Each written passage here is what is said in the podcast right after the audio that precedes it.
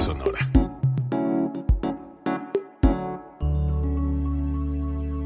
Código Libre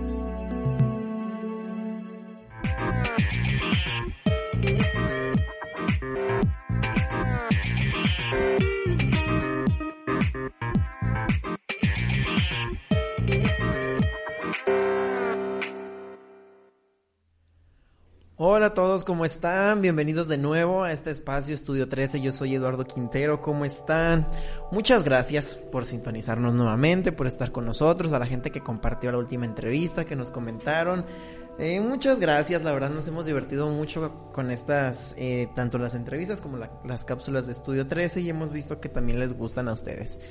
Eh, antes de comenzar con el programa de hoy, les quiero recordar que nos pueden comentar eh, las cosas que les gusten y que no nos gusten de los programas. Si quieren que hablemos de algo en específico, si quieren que recomendemos algo o hablemos de algo, una serie, una película, unos libros, lo que ustedes gusten, que crean que les puede parecer interesante. Y el día de hoy tenemos una entrevista con Tania Bañales, artista plástico. Tania, ¿cómo estás? Hola Eduardo, buenas noches. Muy bien, este, estoy pues muy contenta de estar acá con ustedes hoy y pues muchas gracias por la invitación. Nosotros también estamos muy contentos de que estés aquí, Tania. con Tania queremos hablar de algo que eh, en las pláticas previas de la entrevista nos parecía importante y también interesante. Queremos platicar sobre los centros culturales que buscan llevar el arte este, de una forma un poco distinta que las, las casas de cultura o que los espacios públicos para arte y cultura. Y bueno, Tania nos estará contando un poquito de cómo funciona. Ella es directora y fundadora, estoy en lo correcto. Así es. Sí, de un centro cultural llamado C Arte. Entonces, bueno, Tania es toda la experiencia que necesitamos para hablar de este tema. Y pues bueno, Tania, cuéntanos cuál es el papel de, del centro cultural en la sociedad? Eh, claro que sí. Mira, la verdad, la experiencia, híjole, nunca, nunca acabas de aprender, de estar cometiendo errores, aprendiendo de, aprendiendo de ellos, este, buscando cursos para estar implementando, para estar innovando. La verdad es que nunca acaba uno de, de adquirir toda esa experiencia. Yo creo que se necesita para, para trabajar dentro de lo que es la promoción cultural, ¿no? Eh, básicamente, el centro cultural, pues, es un modelo de iniciativa privada, eh, como su nombre lo dice eh, no, no tiene lazos con instituciones gubernamentales, es una empresa totalmente independiente que se encarga de la promoción de la cultura. Así es, básicamente eso es un centro cultural y es lo que nosotros estamos trabajando aquí en La Piedad. Tenemos un año y medio de haber iniciado, pero es un proyecto que yo tengo ya de casi cuatro años, solamente que antes solo era yo como profesora, daba yo los talleres y desde entonces eh, comencé como este trabajo ¿no? En, en, la pedagogía en cuanto al arte y ya aquí en La Piedad tiene tres años que regresé de la ciudad de Puebla y aquí en La Piedad, pues arrancamos con este proyecto que es un poco más grande, que ya es como tal conformar eh, pues el centro cultural, ¿no? Yo, yo veo el centro cultural como un espacio de transformación, de transformación social, de transformación cultural, en donde se da el encuentro, se da la inclusión, donde participa el público, participan los colaboradores, los artistas, y crean este espacio donde pues puedes ir, puedes tomarte un café, puedes disfrutar de la música, del teatro, del la danza y creo que eso pues socialmente tiene un gran impacto eh, para todas las personas.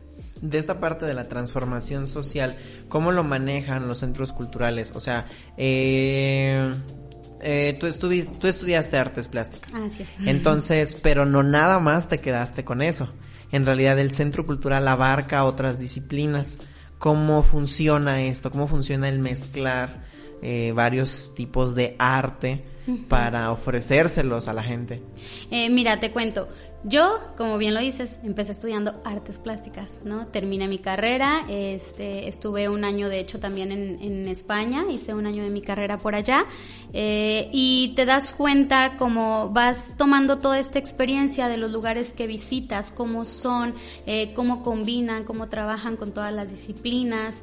Cuando yo regreso aquí a México, termino mi carrera, eh, decido venir aquí a La Piedad. Yo empecé dando clases en una escuela particular en la ciudad de Puebla. Eh, después tomé la decisión de si me regresaba pues aquí a, mi ciudad, ahora sí. y mm, empezar este proyecto. Yo estaba buscando lugares en donde dar clases y cuando empiezas a buscar lugares donde das clases, pues te das cuenta también de, de las necesidades locales. ¿No? De, de, que hay una gran necesidad de tener estos espacios en donde, en donde hacer estas actividades yo no encontré como tal un espacio en donde poder desarrollarlas y a partir de eso es que dije, ¿qué más tengo que hacer? Yo sé que yo soy artista, no soy gestora cultural, ¿no? Soy artista, entonces, eh, ¿qué es lo que tengo que hacer y qué es lo que hace falta? Bueno, vamos a generar un espacio en donde empezar a dar talleres y en donde eh, poder presentar muchas más disciplinas, ¿no? Y bueno, empezando con eso, pues empecé a buscar personas que ya estuvieran aquí en La Piedad, que hay muchas, o sea, de verdad que hay muchas personas, hay muchos artistas que ya tienen una trayectoria. Y bueno, empecé a indagar, ya sabes, en el Facebook, las redes, preguntándole a mis amigos. Y bueno, decidí quiénes, a quiénes quería yo invitar. Realmente fue una parte muy importante la de formar el equipo de trabajo. Es básico. Y de ahí pues busqué a una maestra de danza, busqué personas de teatro, busqué personas de música. Todavía realmente yo no siento que estemos completos, eh, pero hasta ahora lo que te puedo decir en la cuestión de, de convivir, de mezclar todas las disciplinas, es algo que enriquece mucho, porque van de la mano, ¿no? Todas van de la mano. Acabamos de presentar un evento de poesía en el que hubo danza, hubo música eh, y hubo poesía. Entonces creo que las emociones explotan de una manera muy diferente cuando logras eh, este trabajo integral. Ajá, este trabajo integral, pero sí conformar el equipo y llegar a coordinar tantas disciplinas, tantas personas que piensan diferente, es un trabajo complicado.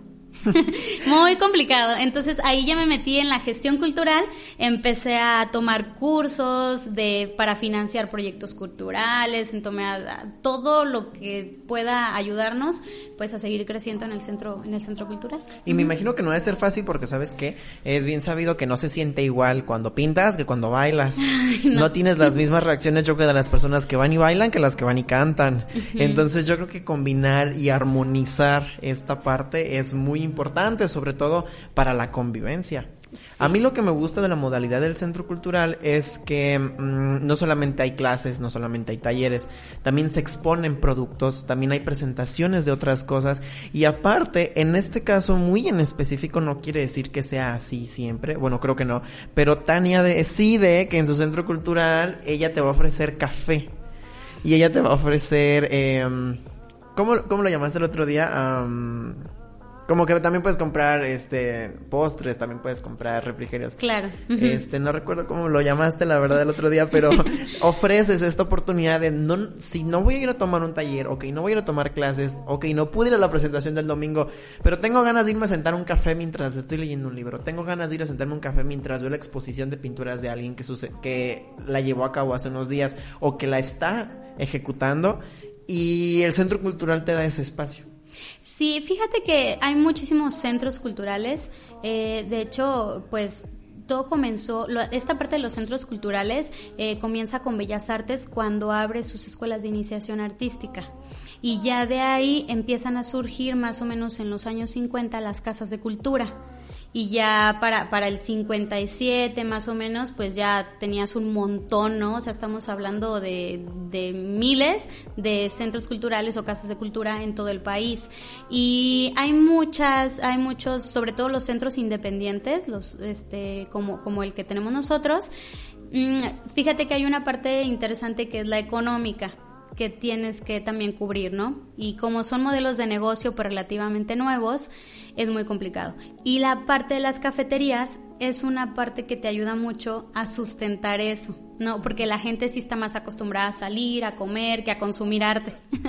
Entonces, eh, es una parte muy importante dentro del centro cultural, porque como bien tú lo dices, ¿no? Pues a lo mejor a alguien no le interesa el arte o a lo mejor no quiere ir a ver nada, pero pueden ir, pueden tomarse un café y de esta manera pues también contribuyen a esos espacios, ¿no? Aparte que nosotros pues la casa en la que estamos es una casa muy bonita, ya la conoces tú Eduardo, es una casa de cantera de muchos años, eh, yo creo que pues es una de las más importantes de aquí de, de la piedad como hablando de la parte arquitectónica.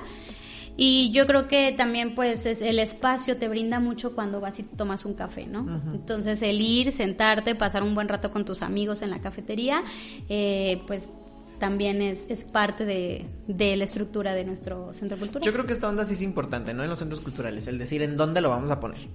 O sea, desde ahí pensarlo, porque, o sea, si lo vas a poner en un lugar en donde en realidad ni siquiera es fácil llegar, en un lugar donde no te vas a sentir cómodo, sentado, sí, porque hay mucho aire, que porque hay mucho frío, que porque hay mucho sol. O sea, creo que también es importante el decir, bueno, ¿dónde lo vamos a poner? Porque si de por sí es complicado el convocar esta parte de la sociedad, de decir, saben que tenemos esta propuesta y que la gente diga, ah, sí. O sea, quiero ver teatro. Y aparte de todo lo pones en un lugar en donde entrar tiene ciertas, mm, pues no incomodidades, pero a lo mejor no como un café convencional, ¿no? Claro. Entonces, eh, también hasta esa parte, de, viéndolo desde la gestión, también es importante y creo que es bueno resaltarla para que la gente que, que nos estamos enterando que es un centro cultural, sepamos que el trabajo viene desde pensar dónde lo voy a poner y, y cómo lo voy a hacer, que es donde tú nos comentas que como artista plástico tienes que entrar en esta parte de la gestión. Eh, yo noto que me lo dices como que es casi, casi obligatorio y necesario que como artista independiente entres en la, en la gestión. Sí, lo que pasa es que, bueno, muchas veces no hay los espacios o las políticas culturales adecuadas. Entonces, eh, por eso también surgen los espacios independientes, porque eh, lo, lo, que más conocemos son los espacios, eh, pues, apoyados por gobierno, ¿no? Entonces tienen sus propias políticas culturales en las que muchas veces, pues si no logras como encajar con esta estructura, pues cuesta un poquito de trabajo, ¿no? O hay lugares en los que de plano aún no hay ni siquiera una casa de cultura, no hay nada.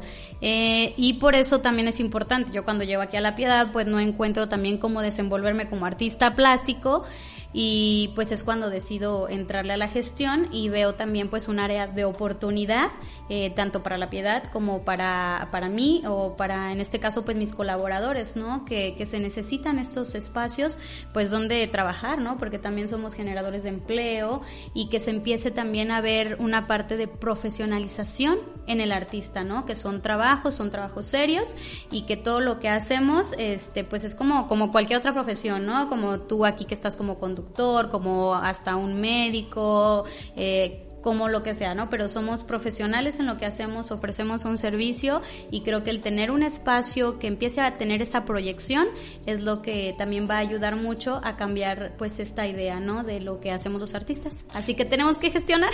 Yo creo que eso está muy padre porque creo que no es nada más... Eh, no sé si es correcto el término que voy a usar, pero no sé si nada más es monetizar el, el arte. O sea, sino que es eh, el decir es una profesión y es una profesión que, que merece una retribución darle económica. valor. sí, claro. darle valor. Sí, porque, o sea, seamos bien honestos, eh, aún hoy estamos en, en, situaciones en donde hay gente que preferiría que no le cobraras por, por ir a, a, no sé, amenizar un evento, a alguien que cante, o por enseñarte a bailar. Eh, o por cositas como estas y que creo que desde este nuevo modelo de negocio, como lo llamas, le das esta parte de profesionalización a algo que a fin de cuentas merece ser cobrado y por lo que se estudió para hacer eso, tiene un valor porque además de tener un valor funcional o de tener un valor estético, es recreativo. Entonces el hecho de pagar por, por arte es algo a lo que creo que todos deberíamos acostumbrarnos ya. Sí, fíjate que es que eh, tiene muchísimas vertientes, ¿no? Una, una cuestión social, tiene cuestión recreativa, o sea, el arte, yo creo que no acabas de hablar de realmente todos los beneficios que puede traer eh, a una sociedad, a una, a una sola persona, ¿no? Porque eh, el arte trabaja con el desarrollo humano, con la parte de la sensibilidad, de sensibilidad, sensibilización de las emociones y a partir de eso también te, te metes en cuestiones educativas, en hablar de, de valores, de toma de decisiones.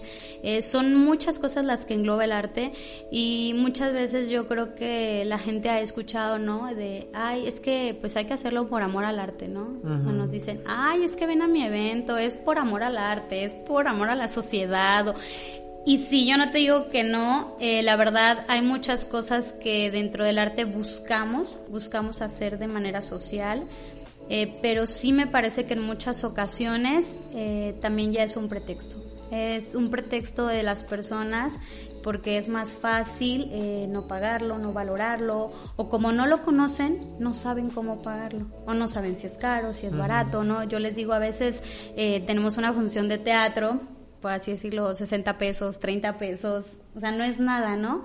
Eh, ¿Cuánto gastas en salirte un fin de semana a comer, ¿no? A un súper restaurante, o cuánto gastas en irte al cine, ¿no? Que también hablando de eso, pues el cine también es arte, ¿no? Por ahí decían, a ver, si el arte, pues si de verdad no sirve para nada el arte, vivan un día sin ir al cine, sin ir a la música, a un concierto, al teatro, eh, no hagan esto. Entonces es cuando empiezas a ver eh, y a valorar en todos los ámbitos en los que el arte está en nuestra vida, ¿no? Entonces es muy, muy difícil y uno de los trabajos pues que estamos haciendo dentro del Centro Cultural es, es este, ¿no? Que la gente empiece a verlo así, que empiece a conocer cómo funcionamos, cómo trabajamos y otra parte del artista tal vez que no, que no se conoce, ¿no? Que es esa, ¿no? Sí, partir desde esta parte menos difundida en donde dices, ah, sí, el cine también es arte, sí, pero pues está allá Hollywood, ¿verdad? O sea, sí sabrá Dios lo que hacen. O sea, pero no, las comunidades también en realidad tienen una, un nicho artístico que merece un espacio en donde se pueda ejecutar su arte, en donde se pueda apreciar y en donde se pueda cobrar por él. Eh, porque a fin de cuentas, como lo dices, busca sensibilizar. Y creo que todos en algún momento hemos necesitado ir a sensibilizarnos de alguna forma eh, con este tipo de disciplinas. O sea, no nomás es ir al psicólogo, o sea, las personas también por, eh, por recreación buscamos algo así y es muy natural. Y sí, a lo mejor hay muchas personas que no estamos acostumbrados a pagar por ello, pero yo creo que no va a haber quien te diga, Nel, no lo necesitamos, porque, o sea, claro que sí. Sí, y yo creo que como todo, fíjate, yo ahí en el Centro Cultural, hablando un poco también del, del público, eh, yo creo que ellos te eligen a ti, no es como que nosotros escojamos un sector hacia quien vamos dirigidos, sino que ellos nos escogen. Ellos van, conocen, se acercan, eh, si son personas que gustan de, estas disciplinas o que a lo mejor no las conocen, pero se atreven a ir a conocerlas. De esa manera es como vas teniendo a este público eh, que se acerca a las, a las diferentes disciplinas de, las artes, ¿no? El cine, el teatro, la música, la danza. Eh, yo, por ejemplo, ahorita pues como dices, es difícil estar en una disciplina y luego en otra y luego en otra. Yo actualmente, pues aparte de artes plásticas, estoy tomando clases de danza contemporánea con Mimi. Mimi ya estuvo por aquí con ustedes y ya me verá rodando en el suelo, brincando. Pero la verdad es que para mí es el único de hacia la semana, después de todo el estrés que traigo, en el que puedo yo hacer algo y encuentro una manera diferente también de, expresarme y de trabajar con todo lo que con todo lo que tengo las emociones eh, mis pensamientos que a veces cuando estás emprendiendo un negocio ay no o sea pasan muchas cosas por tu cabeza cosas que, que la gente dice hay días que te desanimas días que estás súper entusiasta y la verdad es que en estas clases de danza contemporánea pues está magnífico. Yo, yo me siento muy bien, también hemos hecho ejercicios de, de teatro en donde como que también de pronto sientes mucha tensión y de pronto te relajas. Entonces está padrísimo la verdad experimentar con nuevas disciplinas que, que uno no conoce o que a veces nada más las has visto pero es muy diferente verlas, apreciarlas, que involucrarte, ¿no? Fíjate, en el evento pasado que tuvimos de la poesía, me decía una persona que fue, eh, estuvo un poema que se llama El Matricida.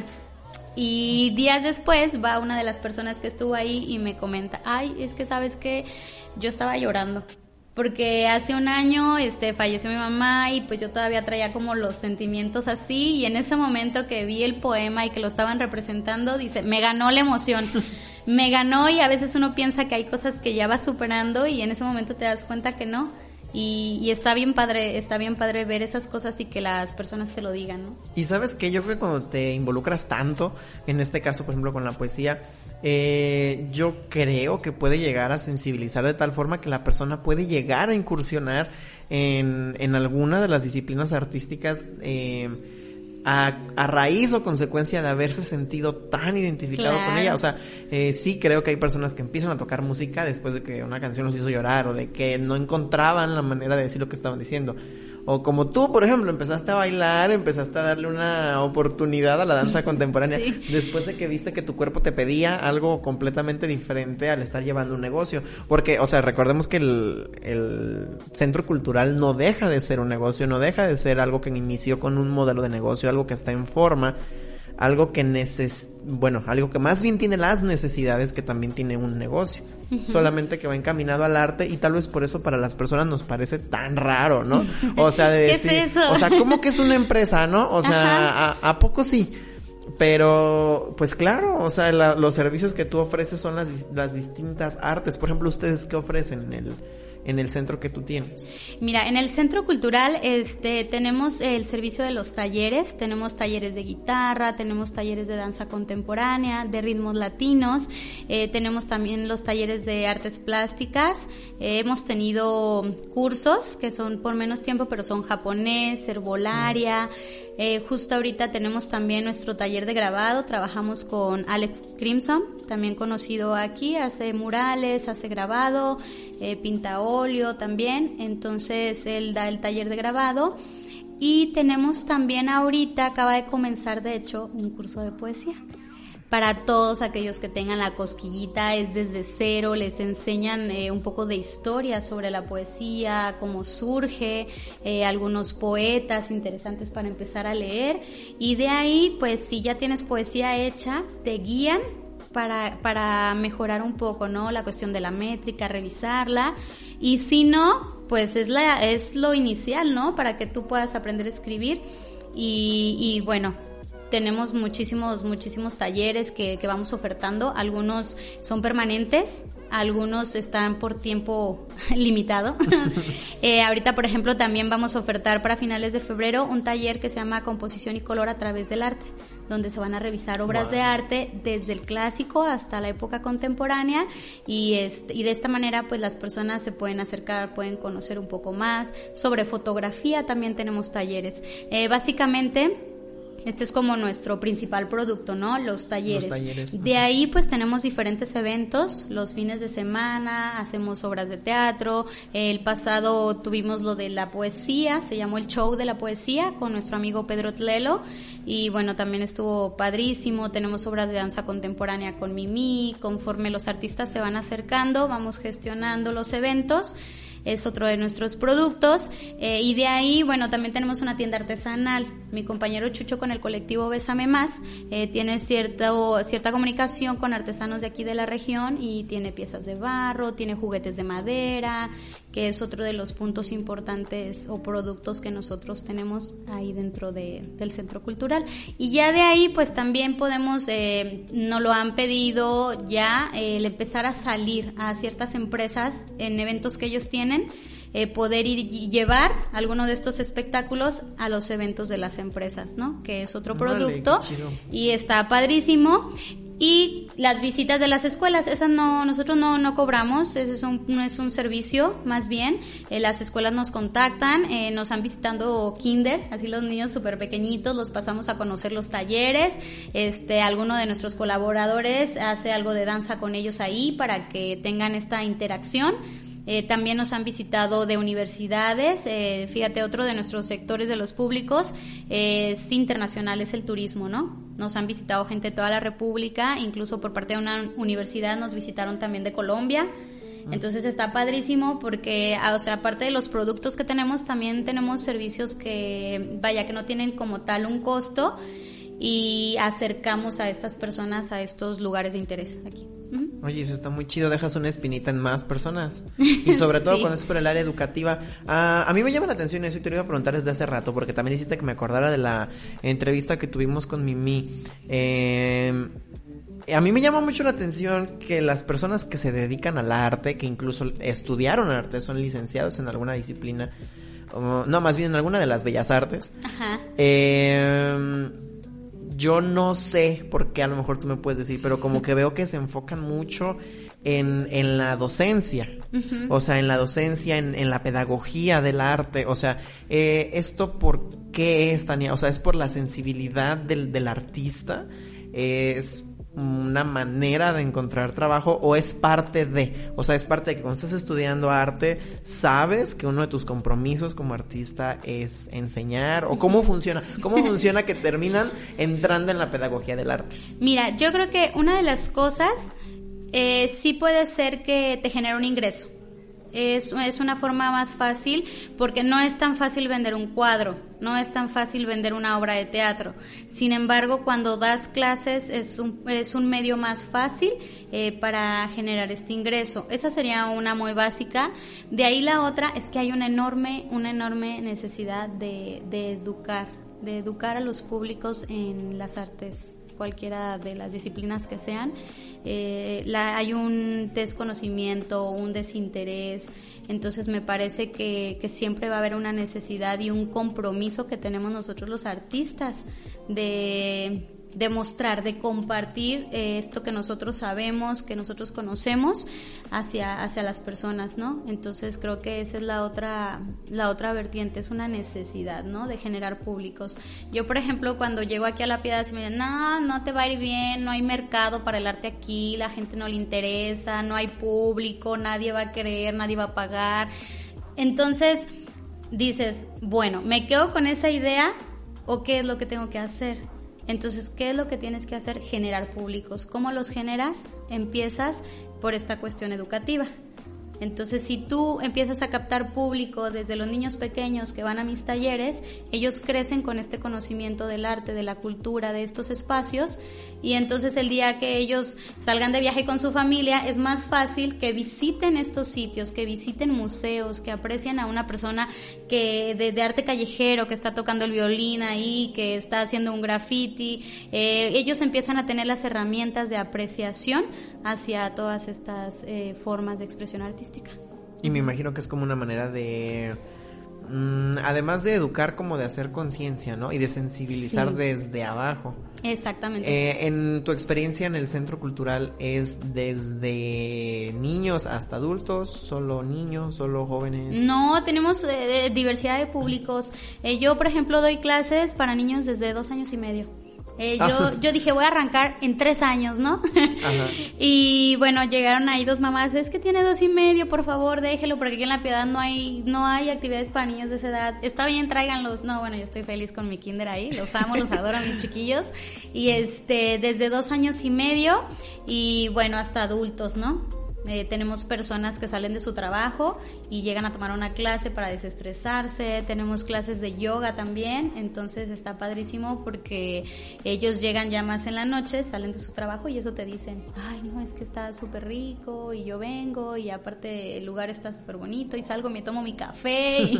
entonces, desde niños chiquititos hasta adultos, no hay edad para que puedan ir, para que puedan disfrutar de alguno de, pues, de, nuestros servicios que, que tenemos ahí y que nos visiten. ¿Y tú cómo ves que es el crecimiento de las personas que asisten a tomar sus talleres o sus clases? O sea, dentro de, de, los objetivos que logra el centro cultural, eh, ¿tú qué crees? ¿Cómo crees que influye en las personas que van con ustedes? O sea, además de relajarlos por la, al final de, de su jornada laboral, eh, has, has logrado detectar cambios en, en las personas um, para bien, por ejemplo, no sé, personalidad, conducta social, desenvolvimiento. Es sobre todo eso, ¿no? Hay un desarrollo social, porque aprendes a convivir con otras personas, a interactuar. Yo, por ejemplo, en mis talleres muchas veces este, los hago incluso que cambien el dibujo con el de al lado y el otro va a continuar con su dibujo y actividades de ese tipo en las que tienes que aprender, ¿no? También del otro o a tener esa convivencia. De ahí, pues hay un desarrollo también en el pensamiento, hay un desarrollo crítico, hay un desarrollo en la parte creativa. Entonces son muchos aspectos que las personas van desarrollando y que incluso, por ejemplo, la parte creativa, ¿no? Es tan importante porque no sé, el día de mañana, lo que sea que ellos vayan a hacer, entras a una empresa y la creatividad es fundamental. O sea, si eres un empleado que todo el tiempo está también este, opinando, que está trayendo ideas nuevas, creo que eso genera un, un buen impacto. Entonces son herramientas que te van a servir.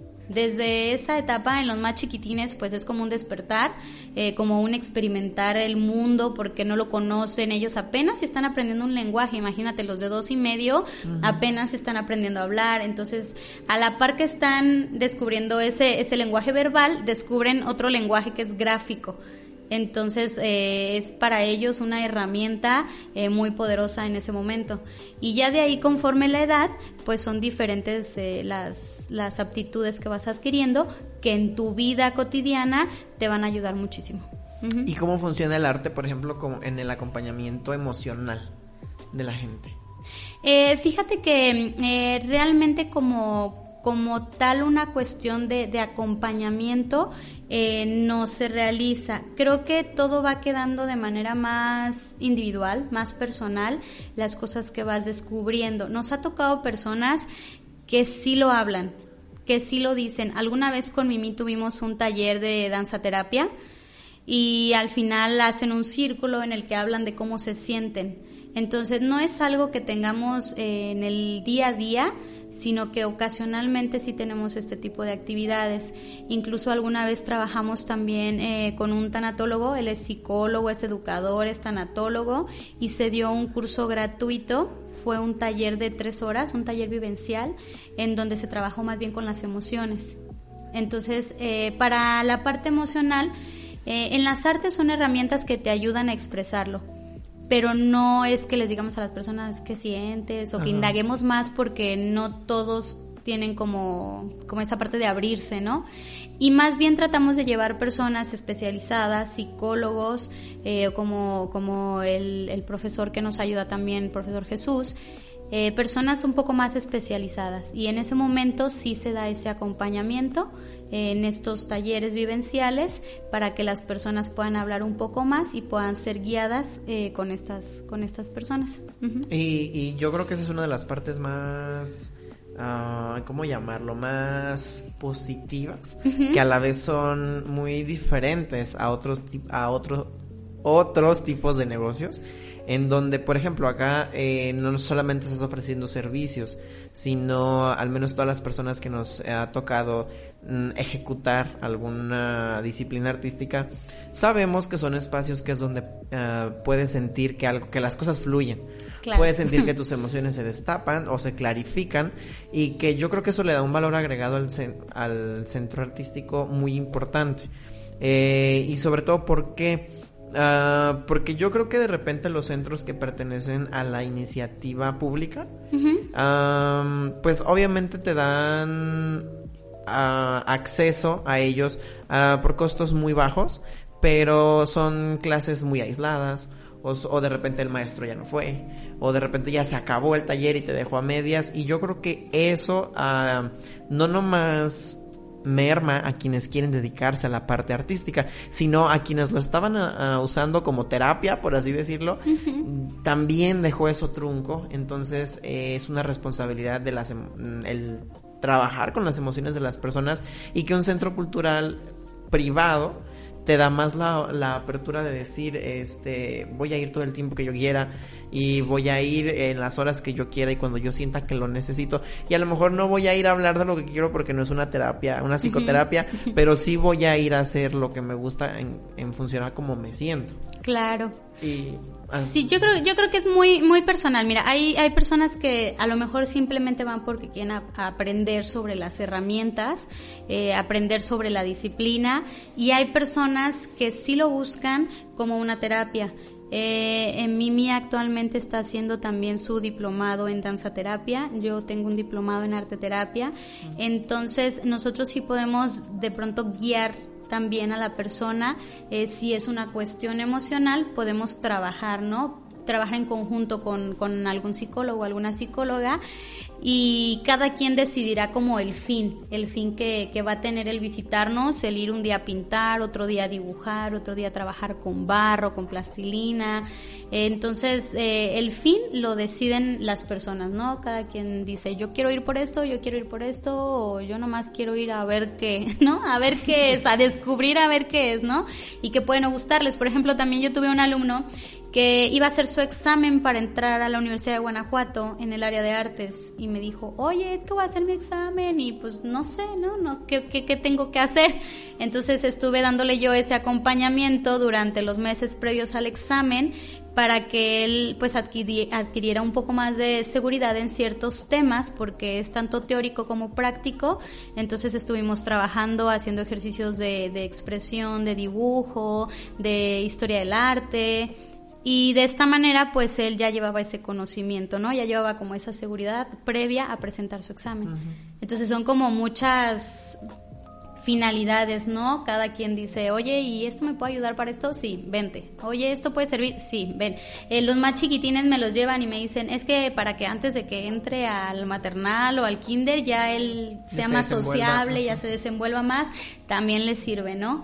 Entonces, te digo, tiene inmensidad de finalidades el, el ir y hacer alguna actividad artística, ¿no? Afín. Oye, Tani, cuando tú empezaste a involucrarte en esta onda de los centros culturales, ¿Tú pensabas que ibas a tener esta oportunidad de, tener tanta apertura en tantas posibilidades de, los servicios que ibas a ofrecer?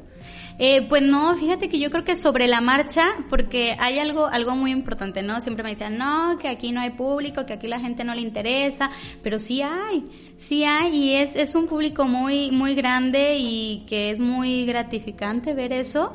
Yo la verdad estoy muy agradecida porque han llegado muchísimas personas y te lo dicen, qué bueno, hacen falta estos lugares aquí, qué padre proyecto y ojalá que, que funcione y por mi parte aquí voy a estar y vengo a tus eventos y dime cómo te ayudo, pues compártanos en redes sociales, pues hablen de nuestro proyecto. Díganle a la gente que venga.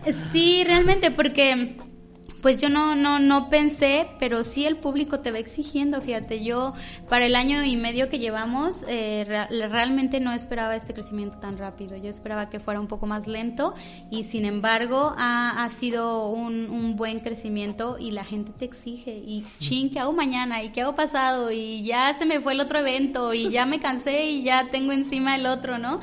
Entonces, eh, pues generando cosas nuevas. Yo les decía, inició el año y yo ya tenía como 20 cosas agendadas porque dije, no me puedo ir como el año pasado, ¿no? De, ay, ahora vamos a hacer esto. No, ahorita ya es como uno tras otro, tras otro, tras otro, este, y, y la gente te va, te va pidiendo más. Y eso es una respuesta formidable, ¿ves? Sí hay público, sí hay gente que le interesa estas actividades y pues por supuesto que nosotros tenemos la responsabilidad, ¿no? La responsabilidad de ofrecerles buenos servicios, de ir creciendo con ellos y de que puedan ir y disfrutar muchas cosas ahí con nosotros. Y más porque creo que sí es, existe este estigma de que, ay, ni hay dónde.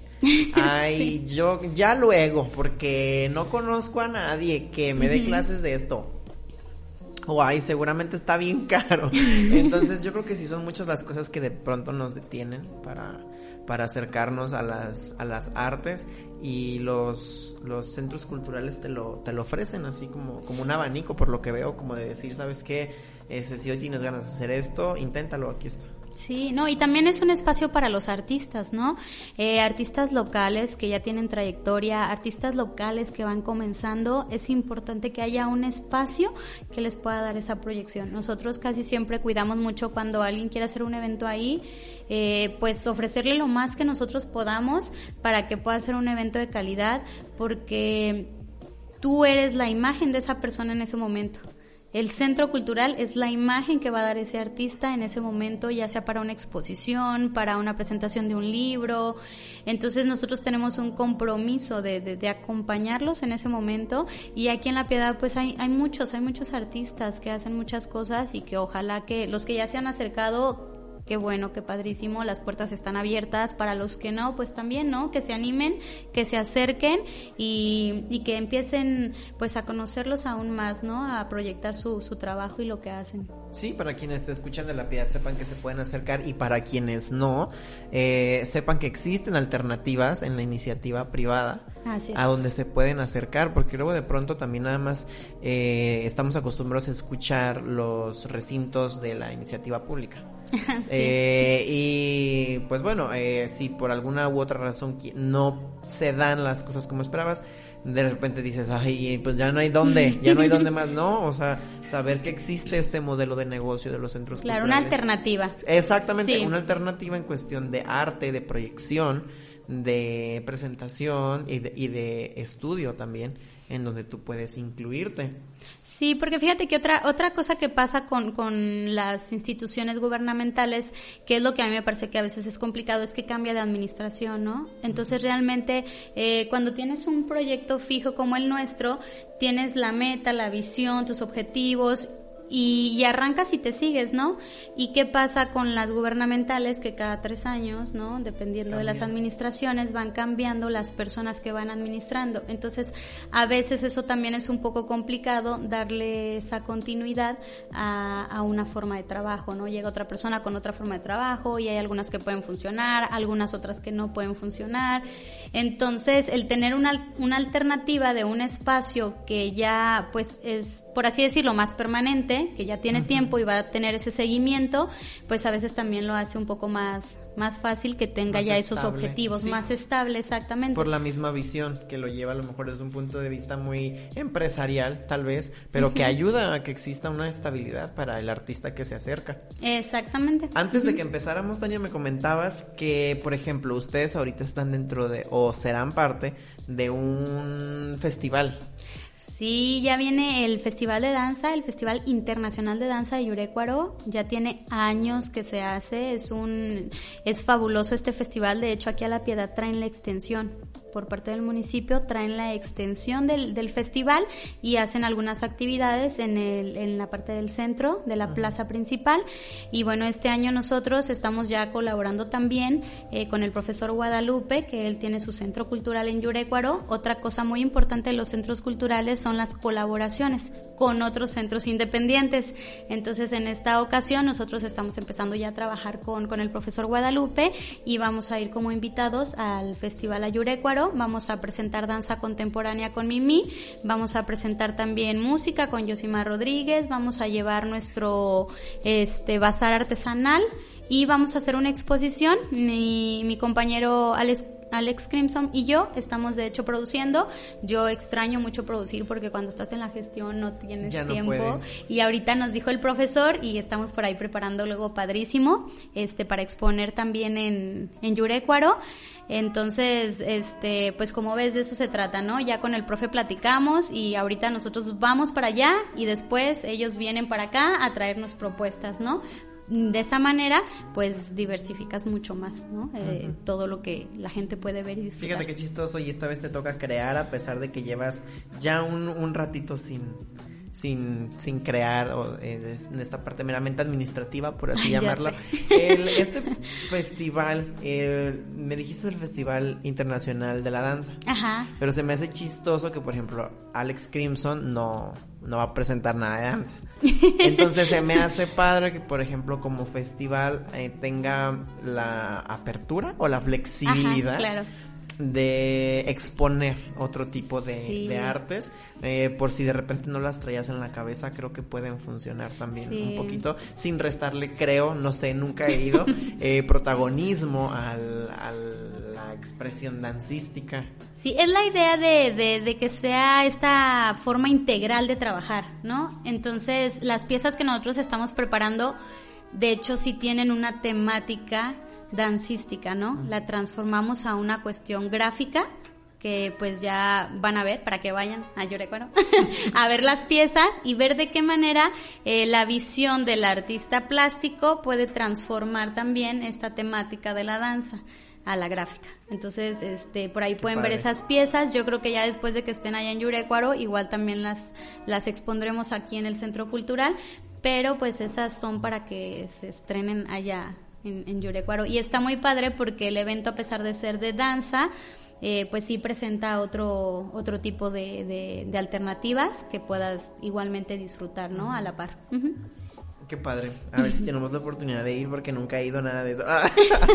no, pues deberías, fíjate, van a tener invitados muy, muy, muy padres de, de otros países como es internacional. Eh, me parece que este año van a venir de Colombia, de Argentina. Eh, va a haber algunos talleres de música también. Entonces va a estar súper completo para que no, que no se lo pierdan porque sí es muy... Y es y lo tenemos aquí cerquita, ¿sabes?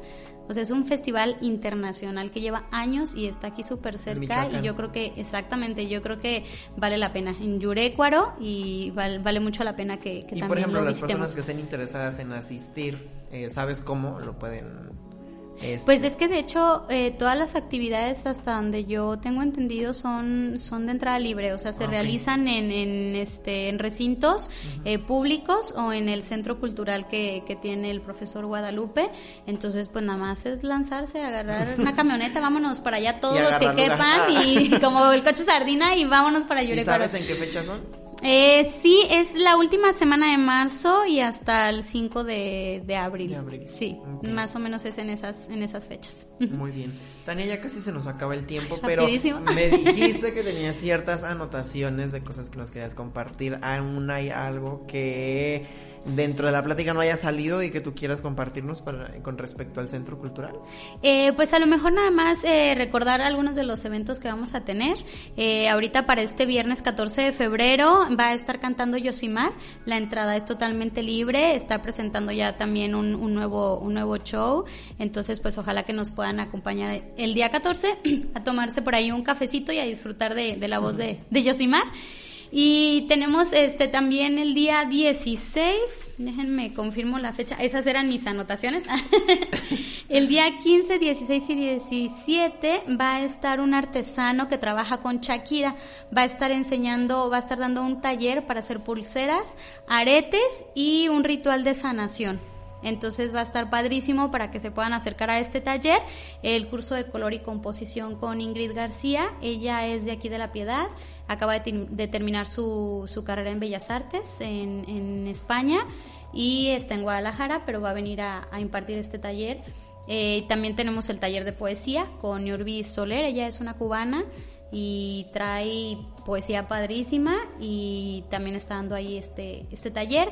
Y durante el año pues nos van a visitar escritores, nos va a visitar una amiga mi artista plástica de la Ciudad de México, ella va a trabajar con poesía y collage, va a ser un taller este práctico y vamos a sacar igual producción de, de, de, libros, ediciones y va a estar padrísimo también ese y otra amiga que hace por ahí danza polinesia también nos va a visitar, entonces tenemos un buen de actividades para para todo este año. Un montón eh, y, y, muy diferentes una entre la otra. Hace ratito que me dijiste tenemos un taller de japonés, yo dije ¿qué? sí, igual vamos a colaborar por ahí. Estamos este también apoyando a Tercera Llamada este para el curso que van a tener con Sonia también los estamos apoyando entonces híjole, un montón, un montón de cosas que, que tenemos. Chequen nuestra página, estamos en Facebook como Searte y ahí pueden ver todos, todas nuestras actividades. También ofrecemos becas para los talleres, para, para quienes dicen, ay, no, que puro pagar. No, también tenemos becas, también se pueden acercar a platicar con nosotros y todos son... ¿En qué consiste, por ejemplo, una beca en un centro cultural? En un centro cultural, bueno, la idea es que puedan platicar un poco sobre la situación que tienen y el por qué quisieran entrar a alguna disciplina artística y de ese modo nosotros podemos apoyar eh, con, con algún descuento dentro de las mensualidades que sea algo más económico o incluso una beca completa para que puedan estar eh, tomando cualquier taller que, ah, elijan. Ajá, así es, para la inscripción de un solo taller. Ajá, de algún taller, ah, exactamente. está bien, qué padre. Y felicidades por esta parte, no la conocía. sí, fíjate que apenas estamos gestionando las becas, pero en sentido de que se vuelvan, que nos visiten artistas de otros lugares. Les llaman más bien residencias. Estamos empezando ah, con el plan de residencias artísticas, estamos viendo cómo funciona para que artistas o creadores, creadores de otros de otros lugares eh, puedan venir, estar aquí un mes, impartir talleres durante ese mes, estar trabajando con, con la sociedad aquí en La Piedad y que al final eh, puedan mostrar algún producto eh, terminado del trabajo que estuvieron haciendo ellos aquí, aquí en La Piedad. Y eso está padrísimo, ¿no? Porque trabajan aquí observando a, nuestra sociedad, ¿no? no, y la sociedad se eh, abre a la posibilidad de conocer el arte de otras personas y que a lo mejor ellos lo están trasladando desde el lugar de donde son hasta acá y son expresiones distintas porque las sociedades cambian. Sí. Y eso está muy chido. Sí, y pues a lo mejor nada más me gustaría un montón agradecer a, todos mis colaboradores que trabajan día a día ahí conmigo. Ahí los tengo así a latigazos, no es cierto. Pero sí, a Mimi, a Chucho, a Yosimar, a Ale, a Andrés del colectivo, ¿no? Con Chucho, este, a Alex, este, también el esposo de Mimi siempre se involucra, está padrísimo. Y siempre están ahí. De ahí tenemos también personas que van y hacen colaboraciones como Pedro Tlelo, ¿no? Este, yo estoy muy contenta porque también, por ejemplo, hemos apoyado a Marta, a Elena, ¿no? Entonces, eh, Elena Nares, que tiene un trabajo fenomenal, me encanta lo que está ella haciendo y es de reconocerse, ¿no? Que artistas estén trabajando para generar y tener mucho más impacto en la sociedad a través de, de esto que nosotros hacemos, ¿no? Que, que es el arte. Eh, Pedro Guzmán lleva sus exposiciones, eh, también tenemos a César de Teatro Teus, que también en la inauguración nos apoyó con, un, con una obra de teatro y también sigue trabajando bastante en ello. Eh, hay un montón de, de, artistas, ¿no? Arturo que toca el violín, híjole, habría que mencionar un montón, Paulina Navarro, que han estado con nosotros, que, que han apoyado el proyecto de una u otra manera. Yo estoy muy agradecida tanto como artistas, como con los colaboradores, con las personas que trabajan conmigo, eh, con todos ustedes y los medios, que también a veces es difícil que quieran hablar de la cultura, entonces los medios que se involucran en eso es de, agradecer, ¿no? Ese trabajo que hacen por promover este y difundir lo que lo que estamos haciendo y pues a nuestros amigos y a nuestra a toda nuestra familia, ¿no? Que apoya nuestras locuras, entonces tienen que llevarse un mérito también. Y al fin de cuentas, un día toda la gente a la que ustedes lograron guiar o encaminar, se los van a agradecer a ustedes. Eh, sí, no, pues nosotros al contrario, agradecidos, ¿no? Porque es, sin un público, ¿qué haces, no? Si un, sin un público que vaya y vea tu, tu, tu cuadro, tu obra de danza contemporánea, tu obra de teatro, si no hay un público a quien llegarle, ¿qué hacemos? Entonces, no, no, no, está padrísimo a todos los que, los que están ahí y, y con este emprendimiento cultural, eh, pues es para es para la piedad, ¿no? Entonces que conozcan un poco más que somos de lo que un sí centro cultural, que digan que no hay. exactamente y que se acerquen, que se acerquen porque una cosa es venir y contarles pues qué es, ¿no? Pero otra es que vayan ahí y que lo vivan, exactamente. Hay Gracias, que vivir el Tania, por contarnos estas cosas que de repente las personas ignoramos, que sí hay allá afuera quien se está dedicando a gestionar, sí hay quien está educando en el arte, sí hay quien quiera ver tus dibujos, sí hay quien te quiere escuchar cantar. Sí, y gracias también por esta labor de... No, ya no voy a decir acompañamiento, a lo mejor de... Mm, ¿Cómo lo podremos llamar? Pues es de todo. Yo creo que al final es como un todo que se integra y que tiene un resultado fenomenal, ¿no? Por esta labor de integración ah, y de desarrollo social, que creo que es uno de los enfoques más importantes del arte. Exactamente, sí. Definitivamente para, para el crecimiento y para el desarrollo de una sociedad es indispensable que fomentemos la cultura. Gracias por la entrevista, Tania. Ojalá esperemos que la gente se anime a visitarlos, eh, se anime a asistir a los talleres, a los eventos y se den la oportunidad de conocer qué es un centro cultural. Y si les gusta y les late, pues ya saben que, que ahí van a estar, que ahí va a estar Tania con Arte y Tania, muchas gracias por haber aceptado este espacio, por compartirnos de manera tan transparente eh, tanto lo bueno y lo malo de... no, si hubiera sido tan transparente lloraba de, de todo lo que he vivido en este año y medio, pero no, es, eh, yo encantada de compartirles. De verdad que emprender es algo, no, no es fácil, no hay que, no hay que mentir tampoco. No es fácil, pero yo creo que cuando se quiere, cuando tienen los objetivos y cuando ves gente tan interesada en ello, hay que echarle ganas. Por eso te digo esta manera tan transparente de hablar de lo blanco y de lo negro, de estar dedicándose al arte. Muchas gracias, Tania, por venir. Muchas gracias a todos los que nos escucharon, a quienes nos siguen sintonizando después de ya varios programas. Eh, les recordamos que pueden escucharnos en Spotify, en Apple Podcast. Y la repetición de este programa vía Facebook es los sábados a la una de la tarde y de todas maneras el podcast está guardado por si lo quieres compartir con tus Claro, colaboradores, lo vamos Tania. a compartir a todos lados. Gracias a todas las personas que nos escuchan. Les ah, queremos recordar que se den la oportunidad de acercarse a este tipo de centros, a este tipo de actividades. El arte es para todos, nos sensibiliza a todos y nos hace bien a todos. Así es. Muchas gracias Tania por venir, gracias a todos por escucharnos. Yo soy Eduardo Quintero. Hasta la próxima. Gracias a ustedes.